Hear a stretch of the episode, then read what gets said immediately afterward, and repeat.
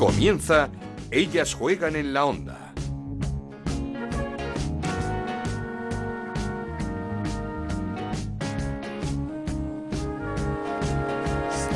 ¿Qué tal? Bienvenidos una semana más a Ellas Juegan, este podcast de Onda Cero en el que hablamos de fútbol femenino. Nos podéis encontrar en ondacero.es y en nuestra cuenta de Twitter en arroba Ellas Juegan OCR. Con nuestra felicitación a la selección española tras una fase de clasificación brillante para la Eurocopa 2022 corroborada por el triunfo 3-0 ante Polonia en el último partido y con un nuevo gol de la Pichichi de nuestra liga, de Esther. Y volvemos a hablar ya de la primera Iberdrola, que este fin de semana volvió con varios partidos aplazados, partidos que nos dejaron una nueva victoria del líder del Barça 0-3 ante un Eibar que le puso las cosas muy complicadas y en donde se lesionó gravemente en el tendón de Aquiles su portera Noelia, a la que desde aquí deseamos ya una pronta recuperación. Segundo es el Levante a siete puntos del Barça, pero con tres partidos más. Un Levante que remontó en los últimos minutos para ganar al Sporting de Huelva 1-2 con un golazo de Esther de chilena en el descuento. El Sporting de Huelva que se queda un punto por encima del descenso y es que la lucha por la permanencia está que arde ahora mismo. Las cuatro últimas posiciones ocupadas por el Depor, Farolillo Rojo, a seis de la salvación tras caer 3-1 con el Rayo Vallecano.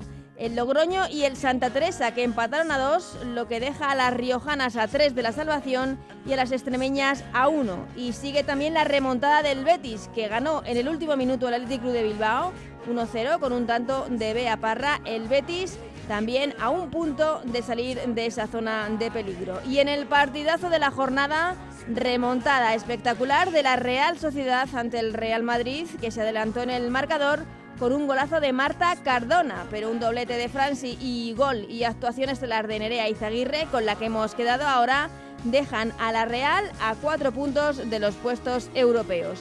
Y de Europa también tenemos que hablar eh, porque tenemos Champions, partidos de ida de los octavos de final.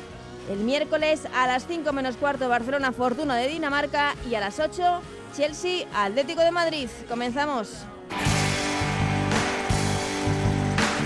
Esto es Ellas juegan en la onda, el podcast de Onda Cero en el que te contamos todo lo que pasa en el fútbol femenino.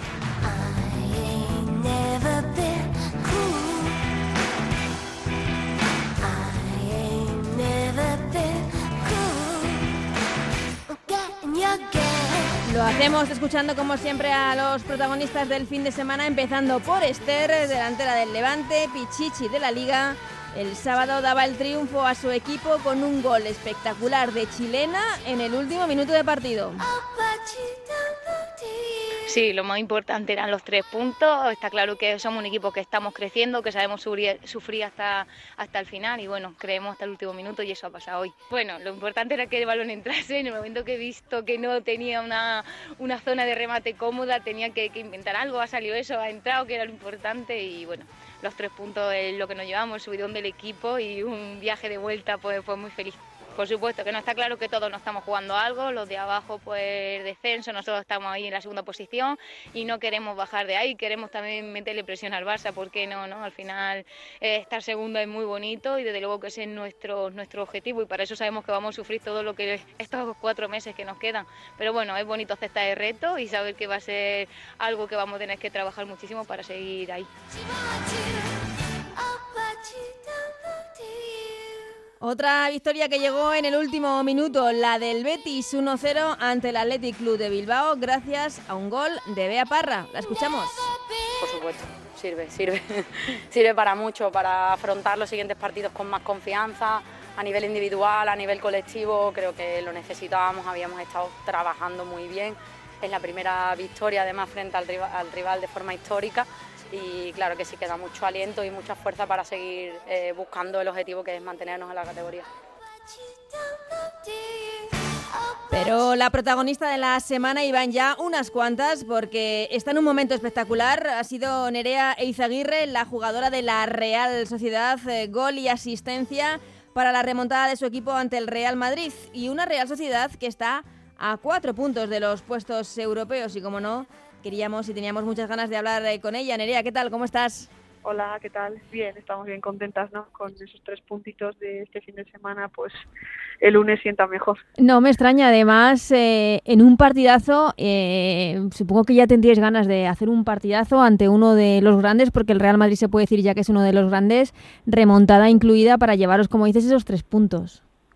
Sí, no, al final yo creo que el equipo hizo un, gran partido contra, contra un rival muy difícil, ¿no? Que, que siempre suele ser dueño de del juego del partido y bueno ya se vio en el campo que, que bueno que les hicimos frente se hicieron las cosas muy bien y al final pues cuando un equipo compite así como competimos nosotras pues es tienes muchísimas probabilidades de, de, llevarte los tres puntos no y creo que el equipo necesitaba una victoria así porque es verdad que contra equipos como pues Levante Atlético Madrid no eh, equipos grandes pues habíamos con habíamos competido eh, para mí habíamos sido mejores que ellas pero es verdad que luego pues a cara a gol, pues ellas nos, nos marcaban fácil, a nosotros nos costaba más y al final teníamos esa sensación que nos estábamos un poco alejando de la tabla que, que están arriba, pero bueno, yo creo que esta victoria nos, ha dado fuerza, y nos hemos acercado un poquito a ellas y yo creo que pues la, la clasificación sigue, sigue tensa.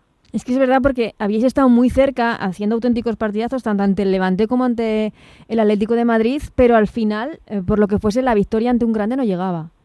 Sí, o sea, lo que te he dicho, ¿no? Yo creo que somos un equipo que nos cuesta, nos gusta dominar el juego, nos gusta tener el balón, nos gusta hacer las cosas bien, pero luego pues eso en detalles nos nos perjudicaba. Eh, con la mínima ellas nos generaban mucho y nosotras pues las que teníamos tampoco las, las metíamos, ¿no? Y yo creo que ahí pues nos faltaba un poquito más, en esa sensación que teníamos quizás de, de rabia, ¿no? De, de, competir bien, lo que tú has dicho, de tener cerca los tres puntos, mm. pero luego en el último momento que siempre se lo llevas en ellos, ¿no? Pues teníamos esas ganas de, de demostrar que, que también sabemos hacer, estar ahí, yo creo que el equipo pues compitió muy bien. Y llega ese partido contra el Real Madrid y a las primeras de cambio un golazo de encima de Marta Cardona que no sé si tuviste oportunidad de hablar con ella después del eh, partido, pero no os vinisteis abajo tampoco. No, bueno, es verdad que yo además lo vi en primer plano, fue fue, fue un golazo, ¿no? Eh, al final luego hablando con ella me explica eso, que le da muy bien al, al balón y que, que, pues bueno, que es un golazo, ¿no? Pero al final fue en el minuto 12, 13, 14, no sé seguro, y al final quedaba muchísimo partido y, y al final yo creo que luego con nuestro primer gol nos dio fuerza, eh, empezamos a, tener el balón y yo creo que ahí es donde el equipo pues entró con buenas sensaciones al vestuario y la segunda parte creo que fue nuestra.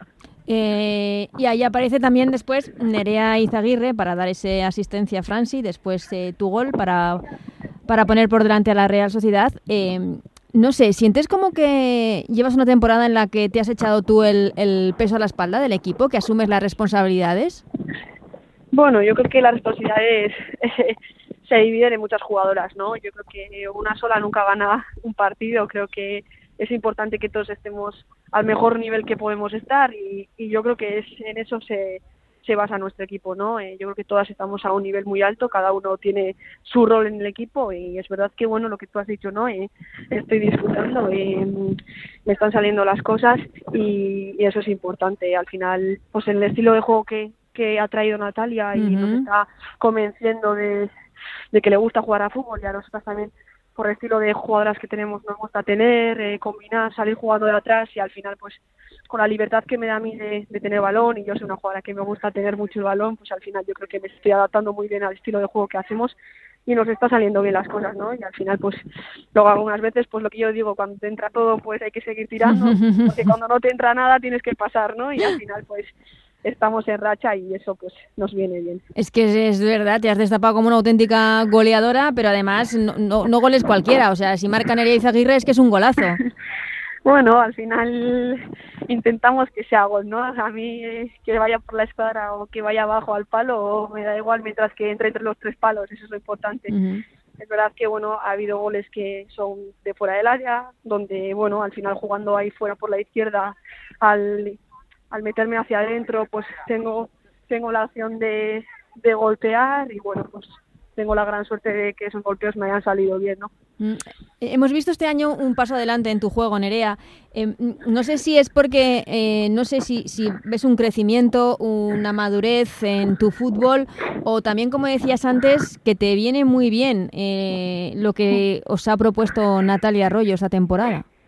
Sí, yo creo que son muchos factores, ¿no? Siempre me preguntan en muchos sitios, joder, ¿qué ha pasado de, de la Nerea del año pasado a esto, no? Pues al final que en pretemporada y en, al principio pues tuvimos ahí ocho semanas de pretemporada más larga que nunca, pues bueno, mi objetivo fue llegar en el mejor nivel que podía, eh, condicionalmente y físicamente intentar ponerme en el mejor nivel que puedo, eh, entre las grasas, el peso y tal, y después pues entender el fútbol que, que quiere Natalia, ¿no? El juego combinativo, que al final a mí es el donde me gusta, a mí me gusta tener balón y, y aunque no, no esté todo el rato participando con, con la pelota, que, que esté dentro del partido, ¿no? Que sepa lo que quiero hacer y cómo lo voy a hacer en cuanto me llegue a mí el balón, ¿no? Y yo mm. creo que el táctico también es importante y ahí creo que también he dado un pasito más. A eso le sumas la experiencia, que ya sé que tengo 21 años. Eso iba a decir, experiencia, que estamos hablando con una jugadora de 21 años, ¿eh? pero al final tengo cinco temporadas donde ya entiendo cómo es la liga, los rivales, el estilo de juego y al final pues yo creo que todo suma, ¿no? Eh, al final luego también el club ha dado un paso más en el fútbol femenino, nos cuidamos más, nos exigimos más y hay mucha competición, o sea, competitividad en el mm. equipo, ¿no? Y al final la competitividad también hace que tú estés siempre día tras día en el mejor nivel y yo creo que la clave está en el día a día. Mm, eso te iba a decir, hay, hay cambio de, de hábitos de igual de una temporada a otra, de en los entrenamientos, de meter más eh, físico, eh, la nutrición cada vez más importante, no sé, todo va sumando quizá en, la profesionalización a la que a la que vosotras ya, ya estáis sometidas y que esperemos a la que llegue también la competición. Sí, o sea, al final es lo que te exige la competición, ¿no? Estar al, al nivel, estar en lo más alto y, y en plan es lo que lo que a uno le exige. O sea, al mm. final tú te comparas con muchos equipos y si ves los equipos que están arriba, condicionalmente y físicamente son de los equipos que mejor están. Yo creo que todo va atado, no hay resultados si no hay trabajo y al final tenemos que ser conscientes que después del trabajo vienen los tres puntos y luego puedes tener suerte, puedes tener menos suerte, puede ser un partido que te salga bien, que te salga mal, pero en las mejores condiciones que tú puedas estar y que lo que depende de ti sea de ti, yo creo que es importante que todos estemos ahí. Mm, eh, Nerea, en, en la, todas las posiciones del centro del campo en la que puedes actuar en, en varias, eh, ¿Dónde te sientes tú más a gusto, más eh, participativa, donde puedes dar lo mejor de, de ti? Bueno, o sea, yo siempre he dicho que a mí me gusta jugar dentro, ¿no? En esa interior, pues como juego en la selección. Pero es verdad que, bueno, al final en el estilo de juego de, de Natalia también, pues el jugar de, por la banda izquierda, ¿no? Eh, cuando me meto para adentro y me da la libertad, pues al final es difícil que una lateral derecho te siga hasta el medio campo por la pelota, entonces una vez empiezo fuera me meto hacia adentro y allí pues también tengo unos segundos más de libertad, que al final eso también me hace pues cuando reciba recibir sola para poder para poder chutar o para poder generar alguna ocasión de gol, ¿no? Y yo creo que ahí también me siento cómoda. Al final creo que eh, para ser una jugadora más completa tienes que saber jugar en varios puestos para que la entrenadora pueda confiar en ti, ¿no? Pero es mm. verdad que, bueno, si me tendrías que preguntar, me gustaría jugar más en el medio porque yo creo que es donde, bueno, por todo que se mueve la pelota, ¿no? Por eso mismo te, te diría ese puesto, pero bueno, en el puesto que ahora también estoy jugando ya me he adaptado, entiendo lo que me pide. Vaya, vaya que, que sí te has adaptado. pero bueno. Y, hablas mucho de, Natalia. Eh, ¿Qué tal eh, como, como, entrenadora? Eh, ¿qué, le está aportando al equipo? Porque es cierto que estamos viendo una Real Sociedad que saldrán las cosas o no, pero quiere ser protagonista en todos los partidos.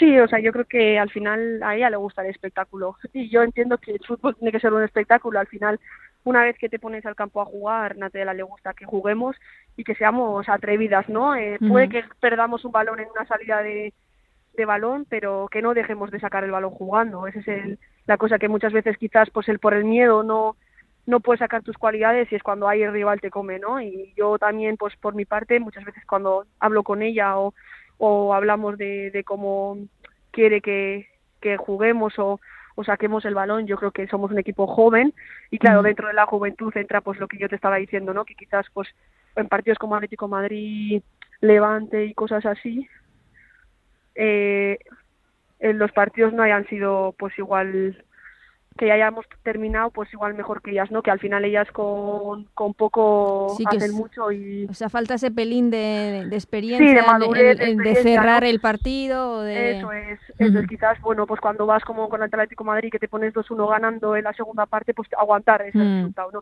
Que quizás si hubiese sido al revés, pues quizás el Atlético Madrid hubiese sabido aguantarlo, ¿no? Al final tenemos una media muy, muy baja de equipo, o sea, al final ayer también la alineación titular, la gente creo que no pasa de, los 25 y al final eso se nota, ¿no? Eh, pero bueno, al final lo bueno que tiene al final es que tenemos mucho futuro y, y en años pues seremos un equipo que estará ahí arriba y que competirá contra, contra los mejores, eso está claro.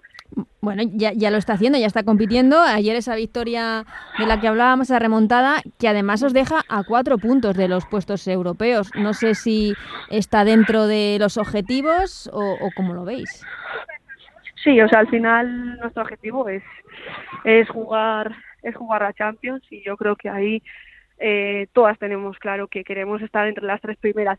También tenemos que ser conscientes de que este proyecto de la Real Sociedad, eh, con tanta gente joven que tenemos, no puede ser empezar el primer año y, y aspirar al éxito, ¿no? Eh, yo creo que estamos haciendo buen trabajo y tenemos que seguir día a día porque eso nos va a dar resultados. Pero lo que tú has dicho está muy emocionante, estamos todos mm.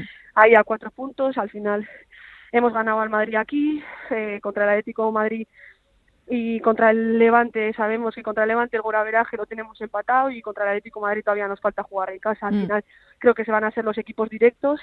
Del Barça no hablamos. ¿Eh? Del Barça no hablamos. No, no, al Barça yo creo que le damos el primer puesto todos, ¿no? yo creo que ahí no, no tenemos mucho que hacer, ¿no?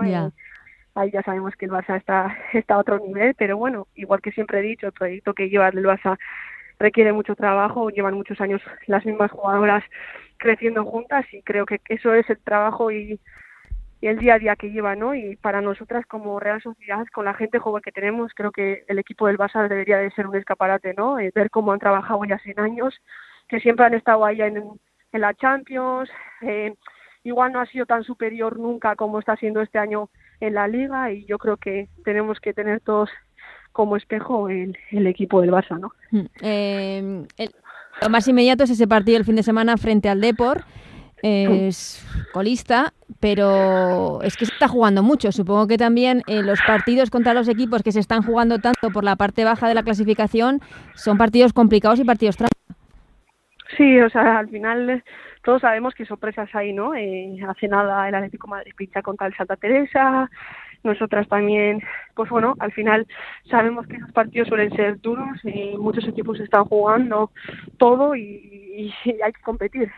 Esta liga es lo que tiene, ¿no? Eh, con, con tantas sorpresas que está teniendo, todos tenemos claro, yo creo que cada partido es un mundo. Mm. Y yo creo que no va a ser un partido fácil cuando el deporte viene la situación que viene y que para mí no tiene mal equipo. Simplemente, pues quizás en varias situaciones, pues los resultados no no me están acompañando, pero bueno, yo conozco gente con Atenea, con Peque, que he compartido en la selección, donde tienen muchísimo nivel y, ellas también saben que, que todavía falta liga, eh, aunque bueno, sabemos que la situación no es la mejor, pero bueno, tienen que seguir también aspirando a, a dar lo que más tienen y va a ser complicado seguro. Desde luego. Eh, hablabas de ese proyecto de la Real, de un equipo muy joven con una media muy baja de edad, del objetivo de jugar esa, esa Champions. Mm, ¿Te ves mucho tiempo jugando en la Real Sociedad o tu sueño es eh, triunfar en la Real Sociedad? la, mítica pregunta que me hacéis. No, este claro, es, que es, que es inevitable que se vayan a fijar en ti muchos equipos. Sí, a ver, yo siempre respondo lo mismo, ¿no? Eh, yo soy una jugadora muy ambiciosa y, siempre me gusta ganar.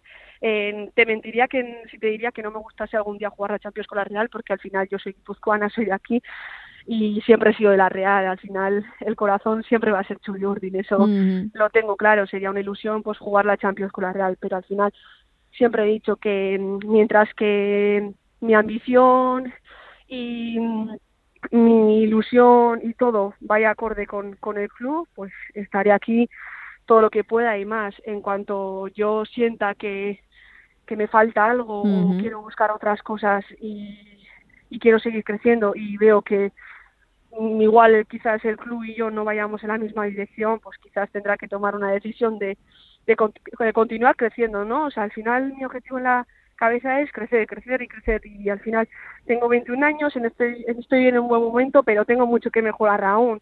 Entonces quizás pues yo quiero seguir mejorando en el en el sitio adecuado para mí, ¿no? Eh, yo estoy muy contenta y muy feliz aquí, mi cabeza está aquí, de momento tengo contrato, pero nunca te puedo decir que no no pueda salir de aquí, ¿no? Al final yo siempre cuando converso con con los directivos y, los jefes de, de la Real, yo siempre les digo que yo quiero quiero ganar y siempre quiero estar arriba, ¿no? Y soy muy ambiciosa y mientras que el club apueste por por este equipo que muchas veces decimos, joder, pues donde no hay, no hay, pero donde hay, hay que apostar y hay que, hay que trabajar, ¿no? Y veremos pues hasta qué momento vamos en la misma dirección el club y yo y ahí ya empezaremos a, hablar y a decir. No, no, desde luego, claro que sí. Hablabas de, de, mejoría, tu, tu, margen de mejora, que tienes muchas cosas por aprender.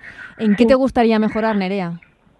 Bueno, yo creo que en muchas facetas tengo todavía que mejorar, ¿no? Eh, lo que te hablaba yo en condición física y en, en el físico, en la nutrición, la comida, yo todavía creo que tengo margen de mejora. Es verdad que he mejorado mucho el año pasado aquí, pero todavía puedo puedo mejorar más, ¿no? El GPS todavía puedo dar mejores datos cada fin de semana, eso eso está claro. Y bueno, luego también pues sin valor, ¿no? Eh, muchas veces he tenido eh, con Natalia muchas conversaciones que es donde mucho me exige, ¿no? Eh, hoy, por ejemplo, hablando después del partido, siempre me dice, no te voy a hablar de, lo ofensivo, porque del ofensivo tú ya sabes que lo que haces bien y lo que no haces bien, pero en el defensivo, pues bueno, buen trabajo, ¿no? Te felicita por, por el esfuerzo. Yo creo que soy una jugadora muy ofensiva, que me gusta tener el balón mm. y he aprendido mucho pues en la faceta defensiva, ¿no? El, el luchar, el robar, el competir pero todavía tengo mucho que mejorar ahí también y lo sé, junto al con el balón también pues todavía puedo decidir más y en las ocasiones que tengo todavía generar más, o sea que yo creo que en muchas facetas todavía hay mucho que mejorar, pero bueno, la suerte que tengo es que tengo 21 años y todavía tengo margen. No, no, evidentemente. ¿Y, te fijas en alguna jugadora en, a la hora de mejorar, eh, sobre todo en esta, como dices tú, en, en, la faceta sin balón, eh, decir, ah, pues mira, cómo se coloca, cómo tal, cómo cual? Eh? No sé si tienes algún referente o te fijas en alguien.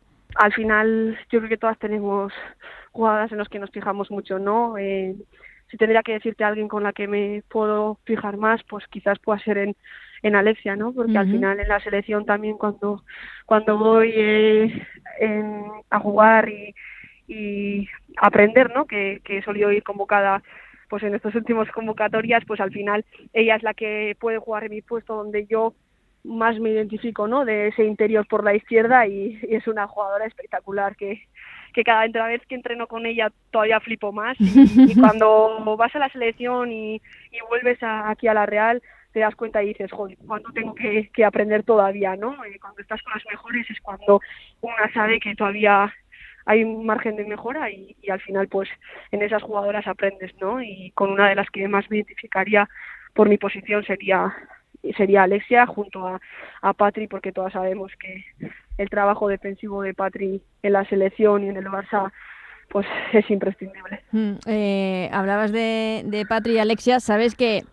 son jugadoras, sobre todo también Alexia, con tanta ambición eh, que ellas mismas se han puesto, no se han puesto techo, quiero decir, eh, perdieron esa final de la, de la Champions con el Lyon y ahí mismo dijeron, esto, bueno, estamos aquí, pero queremos llegar, mm, el listón lo tenemos que tener muchísimo más alto y, con trabajo, ha sido simplemente con trabajo, con entrenamientos y, con su esfuerzo y con su ambición eh, el ponerse donde están.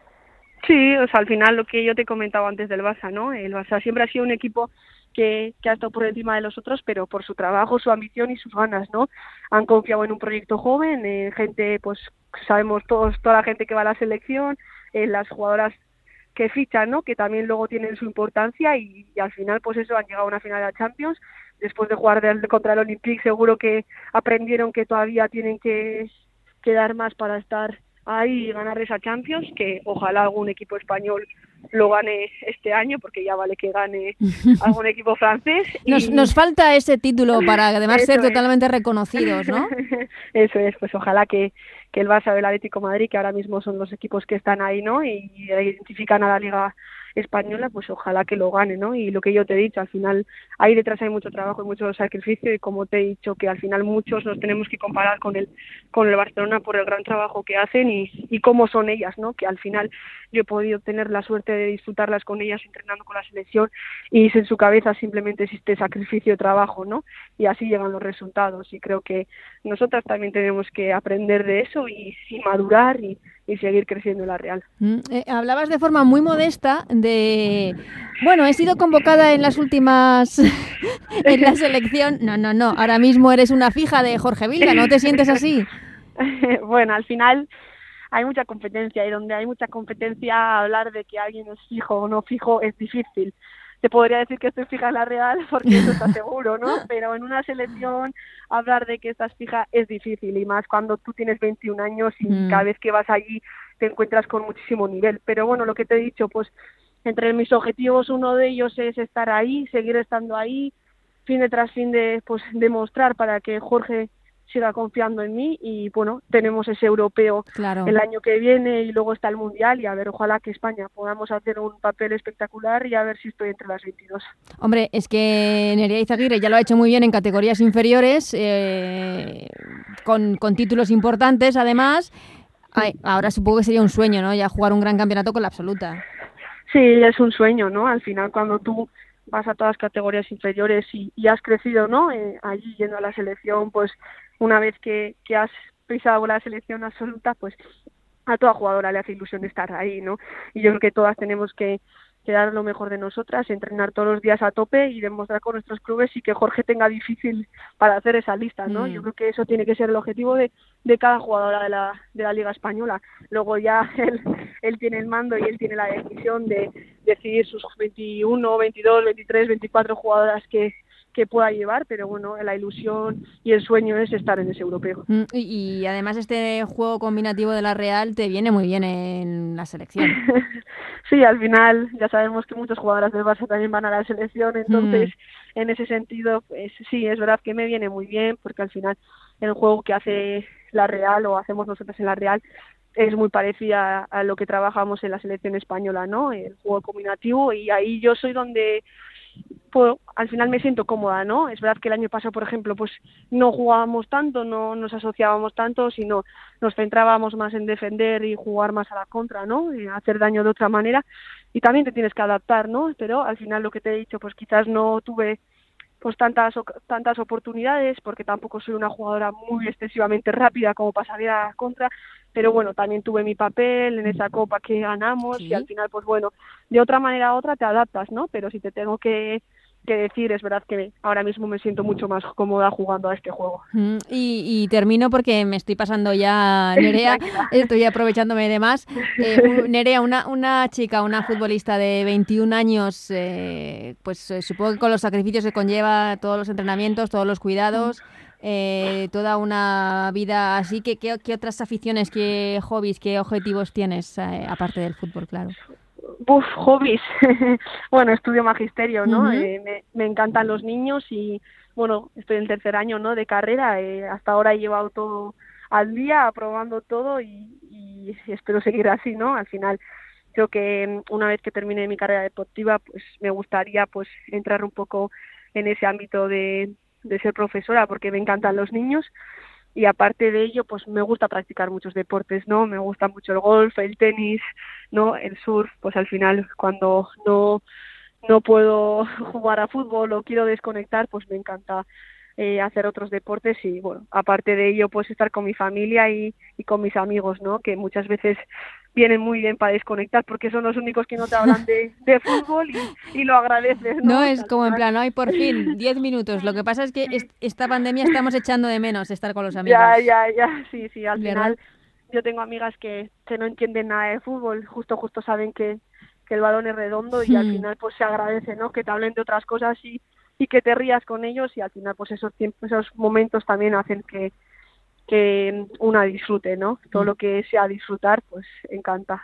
Pues Nerea, nosotros hemos disfrutado muchísimo esta charla contigo porque es un, placer eh, hablar con una persona tan joven y que hable también y que lo tenga tan claro. Muchísima suerte en lo que resta de temporada, que se logren esos objetivos, que estéis cerquita ahí de esa Champions, que sería desde luego un, un éxito tremendo para, para la Real Sociedad y, y que vaya todo fenomenal. Muchas gracias.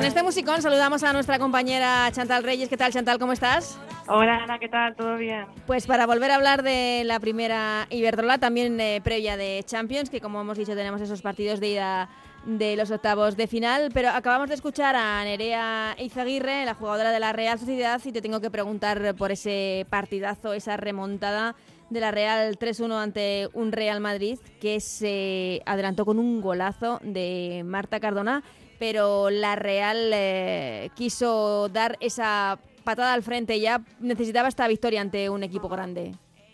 Sí, total, era un partido muy clave para la Real Sociedad porque al final yo creo que era un poco su último tren para engancharse a esa pelea por Europa, ¿no? En caso de, no ganar se quedaba muy descolgado y ahora no solo ha ganado, sino que además ha quitado puntos a un rival que está también esa pugna por, por Europa. Al final se le puso un poco en contra el partido en la primera parte, además con un gol de, de una futbolista que jugó en la Real Sociedad, Marta Cardona, pero es cierto que se vio un, un ánimo en la Real en el que se demostraba que bueno que querían competir por, por cosas y entre Ereiza Aguirre, que es uno de los futbolistas más en forma de la temporada, y Sani Franci, que tuvo su día, la verdad es que remontaron un partido en el que creo que Natalia Arroyo leyó muy bien el encuentro, sobre todo en la segunda parte, porque algo totalmente al Real Madrid y le dejó como un equipo bastante plano en el que se vio alguna carencia quizá, ¿no? Y mm. también un poco yo creo que es una plantilla eh, muy buena, pero que es quizá un poco escasa en el sentido de que tiene poco fondo de armario, pero bueno, también es cierto que, el Real Madrid ha superado las expectativas que se tenían puestas eh, en, ellas y que al final también es normal de vez en cuando algún,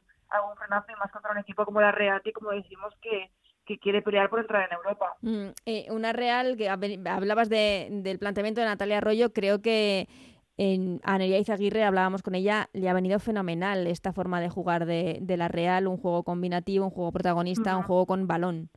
Totalmente, al final la hace muchísimo más vistosa y se encuentra como en el terreno de juego, se nota.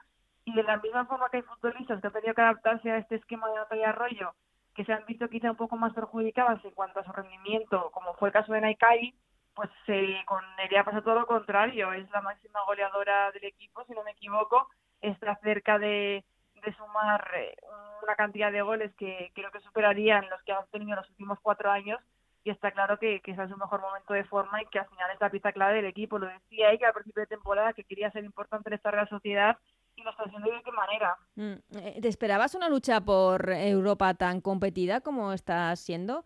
Porque creo que todos dábamos eh, por hecho ese título del Barça, pero hay muchos equipos luchando por esas dos plazas. La verdad es que tantísimo no. Creo que Atlético y Levante los teníamos en consideración como principales eh, candidatos pues por las últimas temporadas. Había que ver cómo encajaba el Real Madrid, pero yo creo que bueno también la Real Sociedad tenía sus, números, pero yo creo que por ejemplo nadie se esperaba que Granada y Madrid con el fútbol femenino estuvieran tan arriba, ¿no? Y más llegados a este punto de la temporada.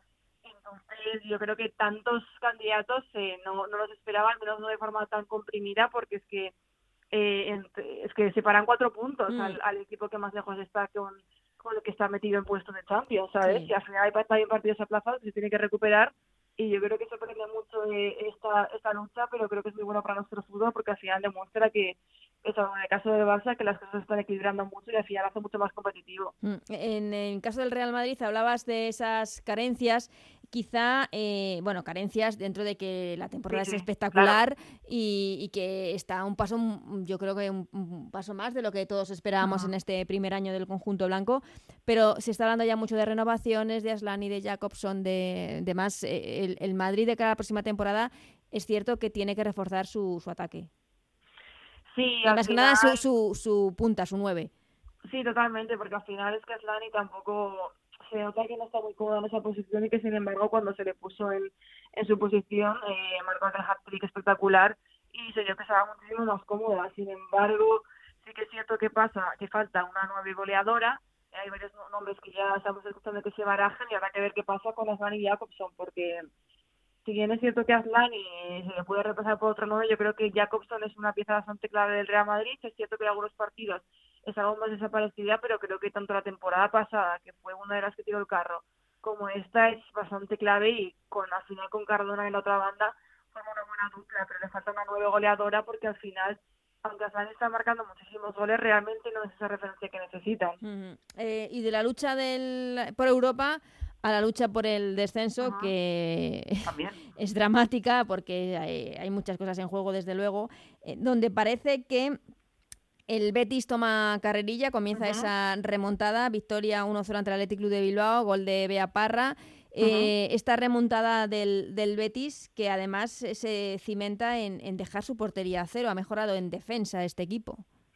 Sí, totalmente, porque era algo que le estaba costando mucho y la verdad es que, bueno, yo no pude ver el partido, pero sí que lo escuché por radio y, y, por lo que me han comentado también quienes estuvieron allí, fue otra vez un gran partido de Andrea Medina, eh, también de, de, de Valle, que al final son futbolistas muy jóvenes y se han hecho un hueco ahí en en la defensa bética, que, que, al final creo que es algo notable, ¿no? Porque venían siendo suplentes, estaba claro que las titulares estaban funcionando y sin embargo con ellas han encontrado mucho más equilibrio y tranquilidad, también con Dorini, que está haciendo una gran temporada dentro de eh, el Betis, y la verdad es que se nota que, que, que están siendo más, más solventes defensivamente, porque al final antes era un drama, cada llegada Mm. que, que les hacían era prácticamente ocasión de gol, y, y no había por dónde cogerlo. Estaban un poco sin alma, un poco perdidas y yo creo que psicológicamente muy mermadas.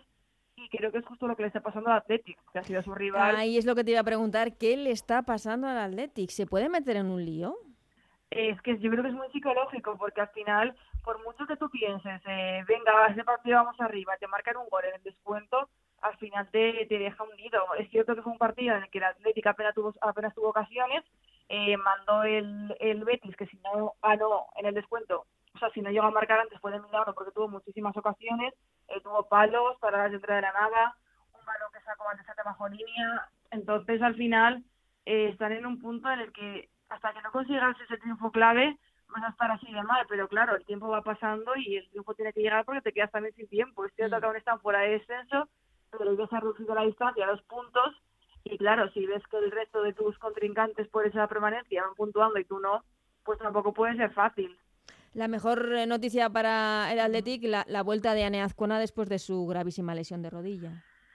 Sí, sobre todo porque llega en un momento en el que le necesita mucho. Al final Lucía lleva nueve jornadas sin marcar. Ane Azcona es una futbolista que se asociaba muy bien con ella. Al final entre ellas marcaban muchos goles y se asistían mutuamente. Yo creo que sí que puede dar un poco de alegría ese ataque del Athletic, que está un poco flojo porque también lleva varias, varias jornadas lesionada Erika. Julián Corres no está funcionando y al final depende mucho de Lucía, que, que como decía, lleva muchas jornadas sin anotar y se necesita un poco esa frescura para que, para que bueno, para que también ayude al equipo, que al final, como decía ella, estaba muy contenta de regresar, pero lo que le importaba más era la situación del equipo, que es cierto que es muy complicada. Mm. Eh, si el Betis eh, toma carrerilla, se coloca a un punto de salir de esas zonas eh, peligrosas del descenso.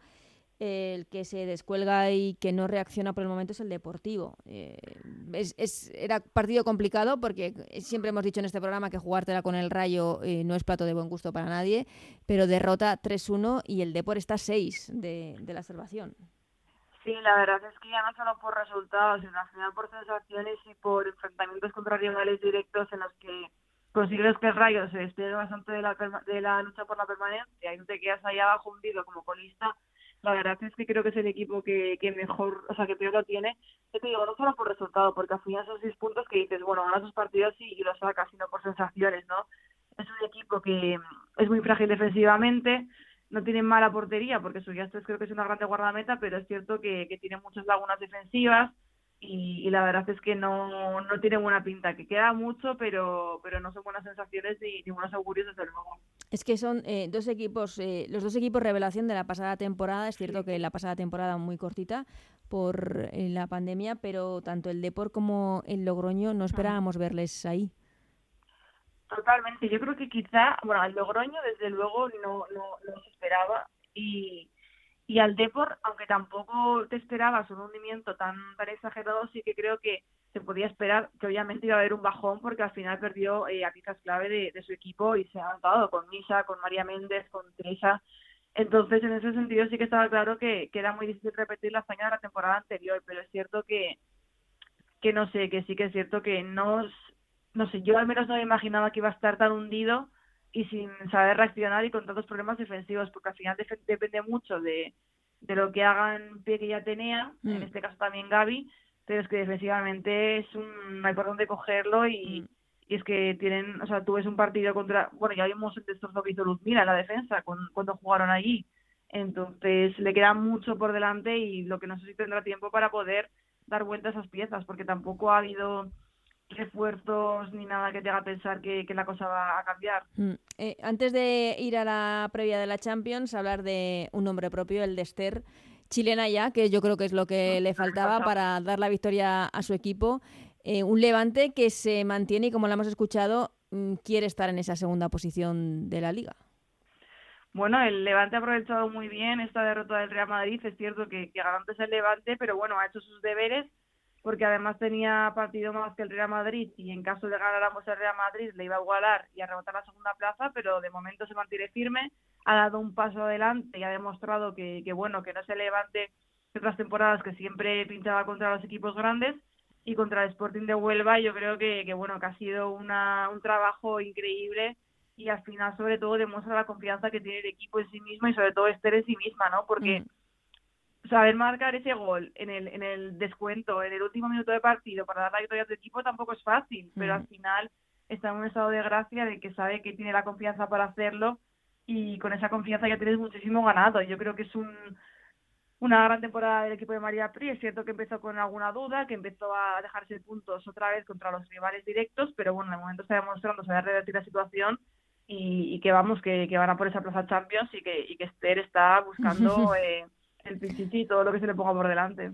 Es, es, cierto que también fue un palo para el Sporting de Huelva, que lo está haciendo muy bien, yo creo, con, con Jenny Benítez en el banquillo, porque fue una remontada de Levante en los cinco últimos minutos de partido, podríamos decir, cuando eran tres puntos muy valiosos para, para el equipo nubense. Sí, total, y además que, que fallaron un penalti con mm. el 1-0, lo paró Valenzuela y al final también podría haber marcado la diferencia eso. Eh, es cierto que, bueno, cuanto más duele es en, en el descuento, pero bueno, que eso no les quite eh, el trabajo que han hecho que han hecho porque como dices Queen y Benítez han mejorado bastante al final sabemos que es un equipo muy sólido defensivamente que sus visitas o sea que las visitas a su campo siempre son complicadas y bueno tiene margen y sí que es cierto que, en determinados partidos contra rivales directos han respondido así que yo creo que, que bueno que el Sporting todas las temporadas sabe cómo salir adelante y bueno aunque es candidato al descenso porque hay cuatro puestos, mm. es cierto que tiene ya ganado el hecho de tener experiencia en esa situación y, siempre salir adelante. Mm. Eh, hablamos ya, una vez repasada los partidos de, la jornada, eh, de esa previa de Champions, partidos de ida de los octavos de final. Por así decirlo, asequible para el Barça frente mm, al Fortuna de Dinamarca, un equipo habitual en estas rondas, pero que no debe poner en riesgo la continuidad del Barça en Europa complicadísimo para el Atleti ante un Chelsea eh, que además es de los equipos, es un equipo fuerte, pero además de los que está apostando y se está reforzando para hacer grandes cosas tanto en la Premier como, como en Europa. Pues sí, como dices, del encuentro del Barça, porque hay que decir, al final son las máximas favoritas, van con prácticamente toda la plantilla, salvo Torno Gorchevi, que sigue con molestias y las lesionadas que ya conocemos pero bueno, que no debería haber ningún problema, más a, doble partido y al final se enfrentan en Dribbler y Johan Cruyff, que es un estadio en el que el Barça siempre da su mejor imagen y bueno, que al final es uno de los equipos eh, semifinalistas de la Champions y, que no tiene, no creo que tenga eh, mucha dificultad, pero es cierto que el partido del Atlético de Madrid se complica más.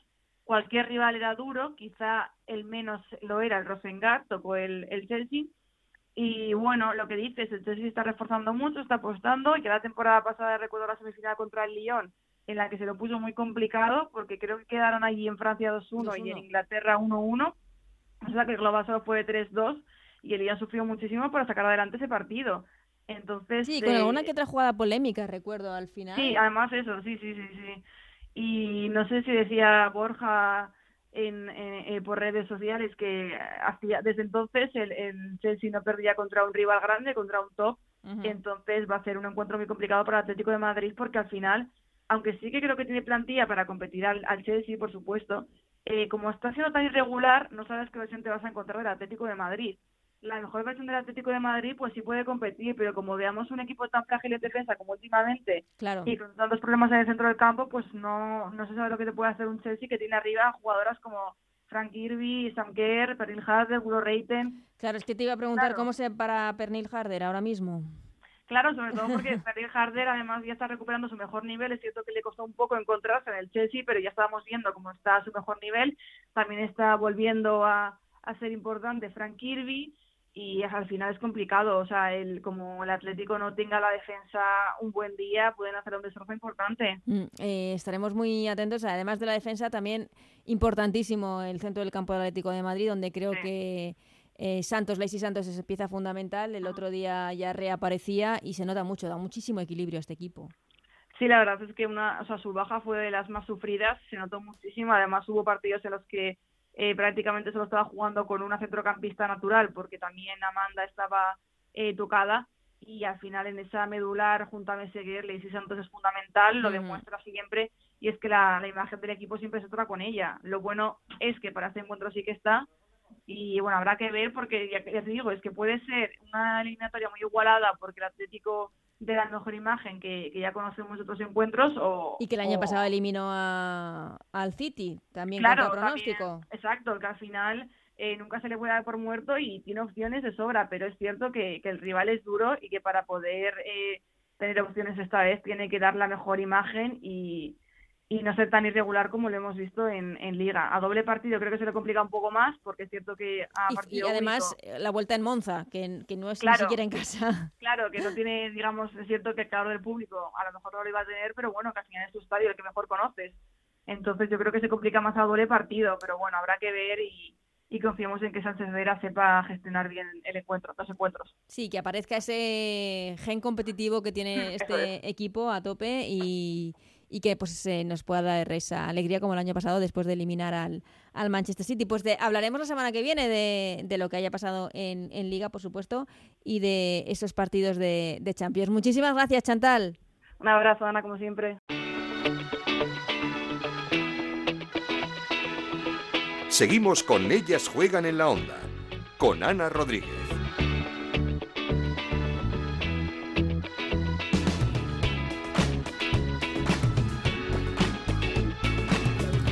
Antes de terminar, queríamos hablar, eh, por supuesto, como no, de esa brillantísima clasificación de España para la Eurocopa 2022, una fase de clasificación espectacular y qué mejor hay que hacerlo con nuestro compañero de diario Marca, con David Menayo. ¿Qué tal, David? ¿Cómo estás? Muy buenas, Ana, ¿qué tal? Eh, bien, eh, supongo que contento, ¿no? Y no sé, con la podemos decir, la mejor clasificación de, de, la selección para un gran campeonato, en este caso para una Eurocopa.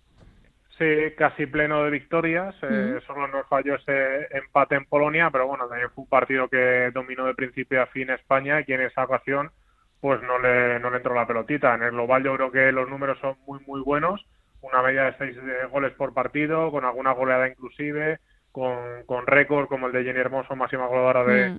de la selección a nivel histórico. O sea, yo creo que el balance es muy positivo, además dejando muy buenas sensaciones y un poco lo que le mandábamos a, Jorge Vilda años anteriores, ¿no? que probase cosas nuevas, ha probado sistemas, ha probado jugadoras, ha probado diferentes eh, formas de, trabajo eh, dentro del terreno de juego y yo creo que eso es muy positivo de cara a sacar el cómputo global de cara a la próxima Eurocopa. Mm, eh, es que eso es lo que te quería preguntar. Aparte de los números de, de las goleadas de, de, España, no sé si te quedas con eso o con la cantidad de debuts y pruebas que ha hecho Jorge a lo largo de esta fase de clasificación y la cantidad de recursos que ha visto que puede tener de cara a la Eurocopa.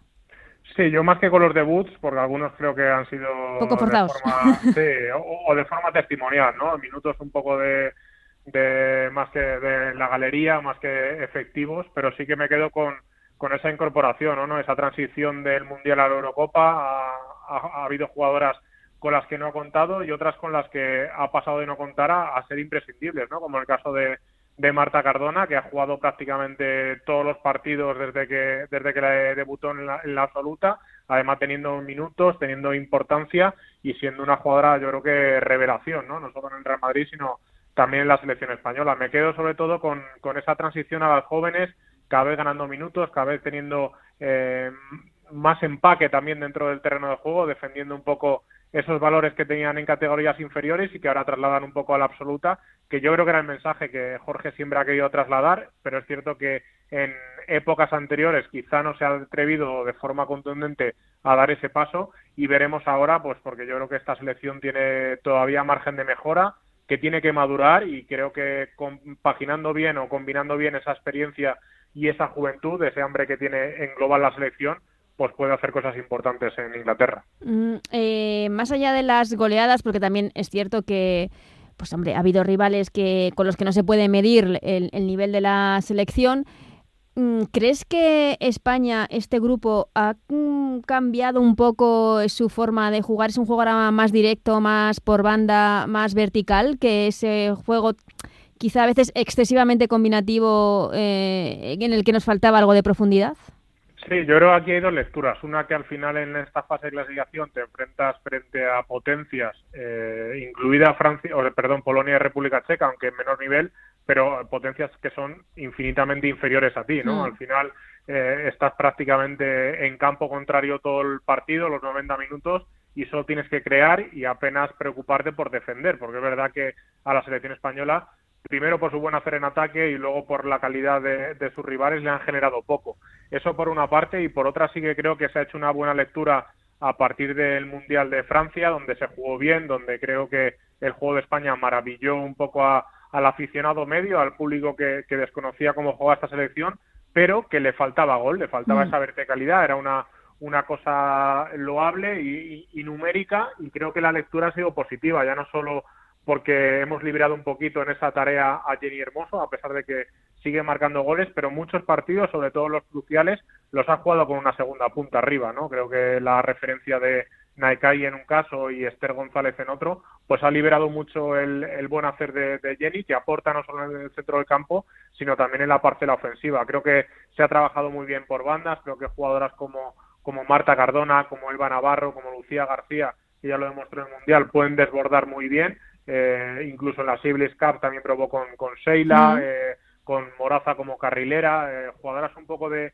de, ese perfil que antes quizá no teníamos y que ahora pues empieza a probar, a meter poco a poco y luego las alternativas en el centro del campo, ¿no? Creo que es uno de los centros del campo con más calidad del mundo, sin lugar a duda, no solo por por lo que ponga en el once titular, sino por lo que tiene en el banquillo, ¿no? Siempre decimos, y si hubiera jugado, y si hubiera jugado, porque es que al final eh, dices, tienes tu once tipo. Es que al final no, no hay once tipo porque yo creo que España maneja 14, 15 jugadoras que podrían prácticamente jugar en su once de gala, ¿no? Y creo que eso, eh, sobre todo, eh, creo que gran parte del mérito lo tiene el centro del campo, donde tiene multitud de, combinaciones y, en el buen utilizar esas combinaciones, aunque haya jugadoras más o menos fijas, pues va a estar el, éxito o no de, nuestra selección. Mm, ¿Te ha sorprendido la explosión, la eclosión, no sé cómo decirlo, de Esther esta temporada, tanto en el Levante como en la selección?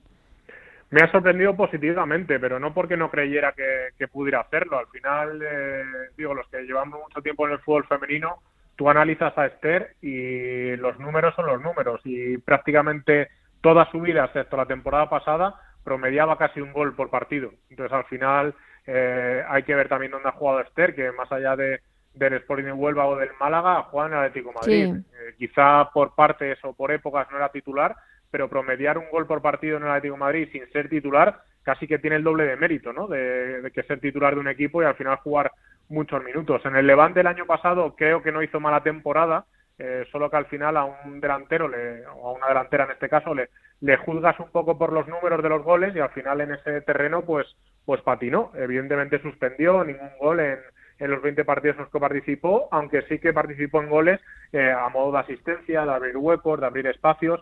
Esta temporada lo que pasa no es todo lo contrario, porque sigue participando activamente en la parcela ofensiva, pero es prácticamente una de las delanteras de Europa que enchufa casi todo lo que toca. O sea, eh, se suele decir que eh, necesita tres para marcar una, en el caso de Esther necesita dos o, una. hay partidos en los que ha definido con un toque, ha definido con, con un cabezazo, ha definido abriendo huecos, el otro día con, una chilena espectacular, espectacular. y al final le faltaba esa, esa confianza trasladarla a la selección, ¿no? No verse más chica o verse menor que, nadie, sino que ella tiene que tener jalones y confianza, porque yo creo que la nueve de la selección española tiene que saber que, que por ella va a pasar buen parte de, la responsabilidad de, la selección y creo que ejerció como tal y bueno, al final los números de siete goles en, dos partidos, la verdad es que no me sorprenden y me alegro muchísimo por ella, mm. porque es fruto de la calidad, pero también del trabajo. Y Jenny juega mucho más liberada, como decías, y mejor, con una referencia arriba. Sí, ya no solo Jenny, porque al final liberas a Jenny de estar fijando las centrales, que es algo que, que puede hacer una Aster, una Naikari, un, no sé, Eva Navarro, si la pones ahí en punta, Alba Redondo, eh, sino que además Jenny participa más en la parcela de de creación y puede combinar con Alexia, con Mariona, con Bonmatí, con Aguirre. Al final es que eh, nutres mucho más eh, las posibilidades de, de, la selección en esa parcela ancha. Yo insisto, es verdad que en la fase de clasificación eh, casi todo era crear y casi todo era estar ahí en línea de tres cuartos o al borde del área rondando el gol. En una Eurocopa, en un Mundial, vas a tener muchas menos oportunidades, pero es verdad que cuanto más activa sea tu parcela ofensiva, esas oportunidades tienen más posibilidades de acabar en gol. Hmm. Y yo creo que en eso ha ganado mucho la selección española.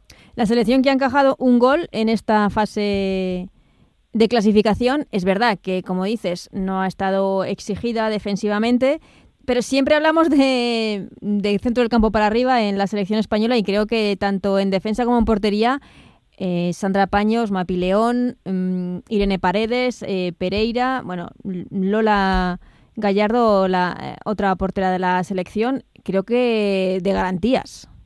Sí, yo creo que tenemos pues posiblemente una de las mejores centrales de Europa, una pareja combinativa como Paredes y Mapileón para mí eh, y es opinión personal, para mí posiblemente sea la de las mejores eh, centrales, pareja de centrales de, de, Europa. Y eso que están tapando a, digo, minutos a jugadoras que para mí esta temporada lo están haciendo de forma sobresaliente. Tanto Pereira como Ivana me parece que están haciendo una temporada espectacular y sin embargo la selección pues no pueden tener esa continuidad porque es que al final tienen a, dos iconos, ¿no? Eh, mm. que, que, le quitan ese puesto. Eh, quizá me falla un poquito más las bandas, donde Jorge ha buscado más posibilidades. Es verdad que para gusto los colores, hay gente que le gusta más Leila, hay gente que le gusta más Corredera, hay gente que le gusta más Alexandri. Eh, creo que para mí eh, Ona Badge es titular en esta mm. selección, o debería serlo, eh, tanto por la temporada que está haciendo en Manchester como por la competencia que pueda tener dentro de la selección, como el estado de forma y el margen de mejora que, que tiene. ¿no? Y luego la portería creo que va a generar un debate a corto o medio plazo. Eh, creo que Sandra Paños pues es la número uno y, una de las mejores porteras del mundo y tiene su, su billete asignado. Lo que me resulta más dudoso son las otras dos plazas. Es verdad que estábamos acostumbrados a Lola, pero al final Lola va a ser una portera que no va a jugar mucho, si es que va a jugar en Claro, es su problema. Entonces, al final sí que va a competir, porque al final creo que cada entrenamiento con el Olympique de Lyon pues debe ser como eh, jugar eh, cuartos de final de una copa aquí en España, porque la, competencia es exquisita y evidentemente vas a madurar, pero no es competición pura y dura mm. en el terreno de juego. Y luego el tercer billete, que normalmente iba para, para Mariasun, este año está compartiendo o rotándose mucho en la portería de la Real Sociedad con Nanclares y están erigiéndose por otro lado pues porteras como Misa que ya ha tenido su oportunidad de, del debut incluso al final echas un vistazo a, a las porterías de España y Noelia Ramos lo está haciendo muy bien y además tiene conocimiento de, de, la, selección. Patricia Larqué incluso ha ido también en alguna en alguna convocatoria, no sé, eh, Paula Ulloa mismamente, por números eh, eh, tiene muy buenos números, digo, el debate puede ser muy amplio, María Valenzuela, ¿no? Mm. que ya ha ido convocada también y, y, está haciéndose con la portería del Levante, creo que al final son muchas porteras para solo tres billetes y creo que ahí tanto Jorge como los entrenadores de porteras van a tener un, un debate interno de, qué hacer de aquí a, la Eurocopa, ¿no? Porque es verdad que, que, tu portera titular yo creo que va a ser Sandra Paños, a no ser que, pues eh, Dios no lo quiera, ¿no? Una lesión o un contratiempo de, de última hora, pero evidentemente tienes que tener alternativas de garantías y ya te digo, las dos que estaban acostumbradas ahí con la selección creo que no tienen tantas papeletas como las tenían entonces. Mm, y nos hemos dejado a Catacol, que ha sufrido esta lesión en tan mal momento porque estaba supliendo de manera fenomenal a Sandra Paños en el Barcelona.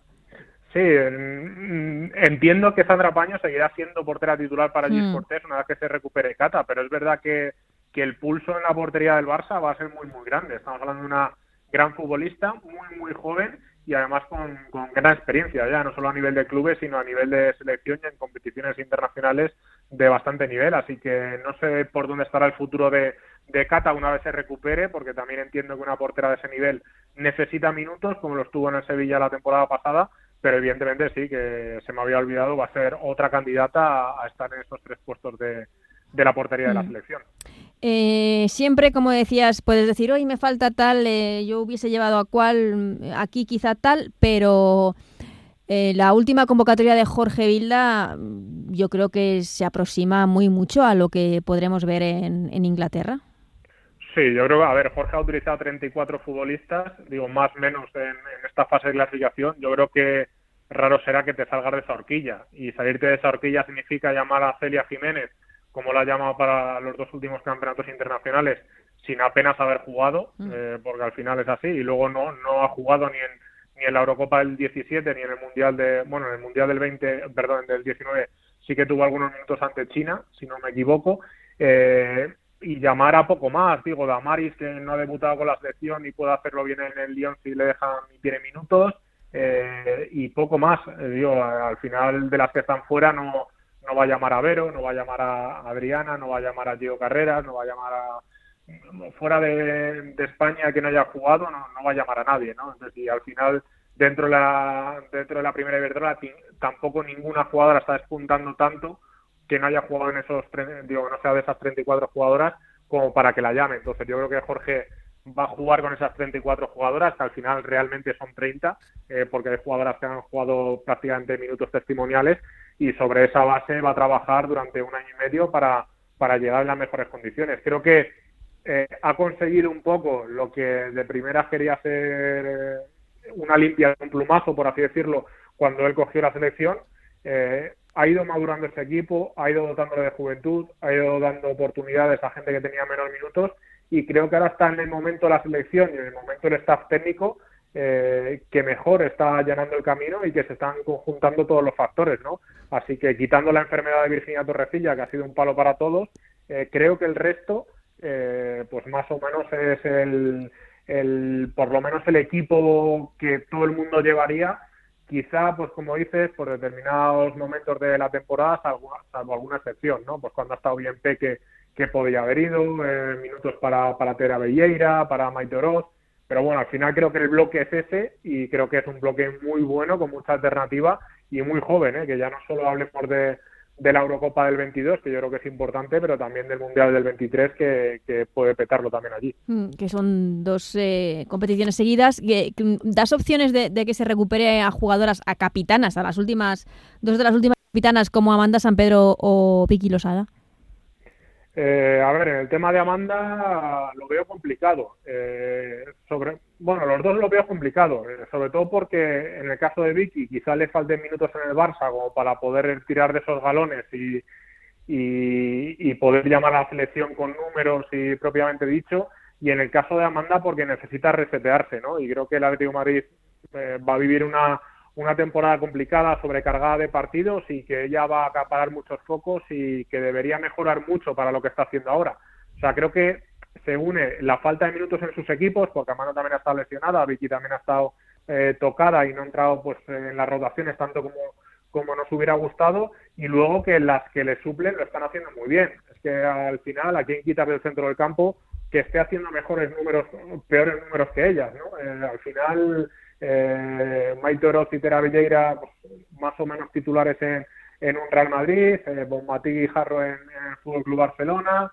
Eh, y al final, en esa zona de pivote creación, eh, hay muchas jugadoras. Mm. En el caso de Amanda, que incluso podría jugar algo más adelante, eh, por números goleadores, por número de asistencias, por número de participación en, en, en jugadas ofensivas, se ha visto también superada tanto la selección como, como en los clubes, en su club, eh, por otras jugadoras, ¿no? Entonces, va a ser difícil. ¿Qué calidad tienen? Seguro. ¿Que aportarían experiencia? Seguro.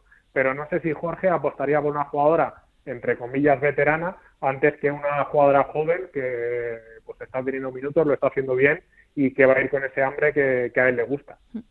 Y te pregunto para terminar, ya fuera de la selección, eh, por todo este, pues no sé, este nuevo circo que estamos viviendo, eh, dentro entre la Asociación de Clubes, Federación y demás, eh, dos clubes de la Primera Iberdrola como el Sevilla y el Español han pedido, han solicitado darse de baja eh, de estas de la Asociación de Clubes. el Deportivo de el Deportiva Banca también ha mostrado su disconformidad con las formas que con las que está actuando la, la asociación. No sé, es como un numerito más que, que le viene muy bien, muy mal al, al fútbol femenino, porque además creo que todo esto estalló eh, cuando España tenía que jugar eh, su partido de clasificación para la Eurocopa. Sí, bueno, al final este tipo de noticias siempre salen en el peor momento, ¿no? No te da tiempo a degustar un, un buen momento, un momento tranquilo. Parece que, que el fútbol femenino, si no está envuelto en polémica, no es visible y debería ser todo lo contrario, ¿no? Que estemos eh, visibilizándolo por, por lo que hacen las futbolistas y los clubes en el campo y en las competiciones que, en las que participan al final, digo, no puedo juzgar porque no tengo información de primera mano o no tengo esa sensación de haber estado dentro de, la asociación o, de la federación y ver cómo actúan unos y otros, pero yo siempre digo lo mismo, al final desde fuera lo que se ve es que estamos, como tú decías, en un auténtico circo y un auténtico espectáculo que no beneficia a nadie. Creo que la división desune, creo que eh, si no hay intención de juntar, pues al final no vamos a progresar nunca y en teoría estaríamos hablando de un camino eh, duro y al final eh, laborioso, ¿no? Pero hacia la profesionalización y lo que estamos viendo es cada vez más amateurismo, eh, mm. sobre todo en la gestión. Creo que tanto la gestión como la comunicación de la gestión está siendo un poco deficitaria y al final luego seremos malos los medios de comunicación por decir o por hacer o por interpretar o dejar de interpretar pero es que al final eh, me parece todo, pues eso, un circo que pues a uno le dan ganas de mirar a otro lado y en, mi caso mirar a la competición, mirar a las jugadoras y mirar a los partidos y centrarnos en eso, ¿no? Y al final lo que se tenga que resolver en los despachos, que lo resuelvan en los despachos, que lo que tengan que resolver en el juzgado, que lo resuelvan en el juzgado, pero que por favor miren por el bien de la competición y por el futuro de este deporte y al final arreglen las diferencias no sé si cogidas por el CCD, cogidas por la federación, cogidas por la liga, cogidas por quien sea, pero alguien tiene que tomar las riendas de esto y, al final ponerlo en el plano que merece, porque al final si miras hacia alrededor eh, no veo esa división o por lo menos no dan esa imagen en Francia, en Inglaterra, en Italia, en Alemania, eh, donde no solo se ven sus partidos, sino que están internacionalizando sus señales, eh, sus selecciones eh, están creciendo cada vez más, sus clubes invirtiendo cada vez más. Eh, creo que al final eso también es raíz y fruto de que las cosas están haciendo bien. Y no sé si es porque lo estamos viviendo en España en primera persona o, o por qué es, pero al final aquí esa sensación por lo menos no la tenemos. Parece que estamos creciendo en el terreno de juego y dando pasos atrás en los despachos, ¿no? Y esa sensación eh, es un poco vieja porque es lo que teníamos antes, pero es la, por lo menos lo que yo siento a día de hoy. Sí, es lo que sentimos y yo desde luego cuando escuché todas estas noticias, eh, la querella de la Asociación de Clubes contra Rubiales, eh, clubes que querían formar parte, mm, darse de baja de, la asociación por que no estaban de acuerdo con cómo se estaban haciendo las cosas y era justo el día en que España se jugaba su clasificación contra Azerbaiyán, que era de lo que teníamos que estar hablando, de ese partido histórico de, de la selección de Azerbaiyán, una goleada histórica, pero eh, algunos se, empeñan en que hablemos de otra cosa, pero esperemos, como dices, que se solucione cuanto antes y nosotros a lo nuestro, David, que ha sido, como siempre, un placer hablar contigo, de, en este caso de, la selección. Y prontito a ver si lo hacemos la semana que viene o la siguiente, de a ver si podemos tener dos clasificados para cuartos de final de la Champions, aunque va a ser complicado, ¿no? Va a ser muy complicado, muy complicado, pero bueno, cruzamos los dedos. Yo creo que uno está prácticamente garantizado, que es el Fútbol Club Barcelona, y el otro tiene calidad y mimbres para hacerlo, pero evidentemente el Chelsea es uno de los grandes equipos de los que decíamos que están invirtiendo mucho en el fútbol femenino y tiene grandes jugadoras, así que habrá que ver lo que pasa en Londres y en Monza, que eso de jugar como lo da en Monza a mí pues, no me termina de convencer tampoco. Estas cosas que tiene la pandemia y a las que nos tenemos que acostumbrar. Pues lo dicho David, muchísimas gracias. Nada, un saludo Ana, un placer.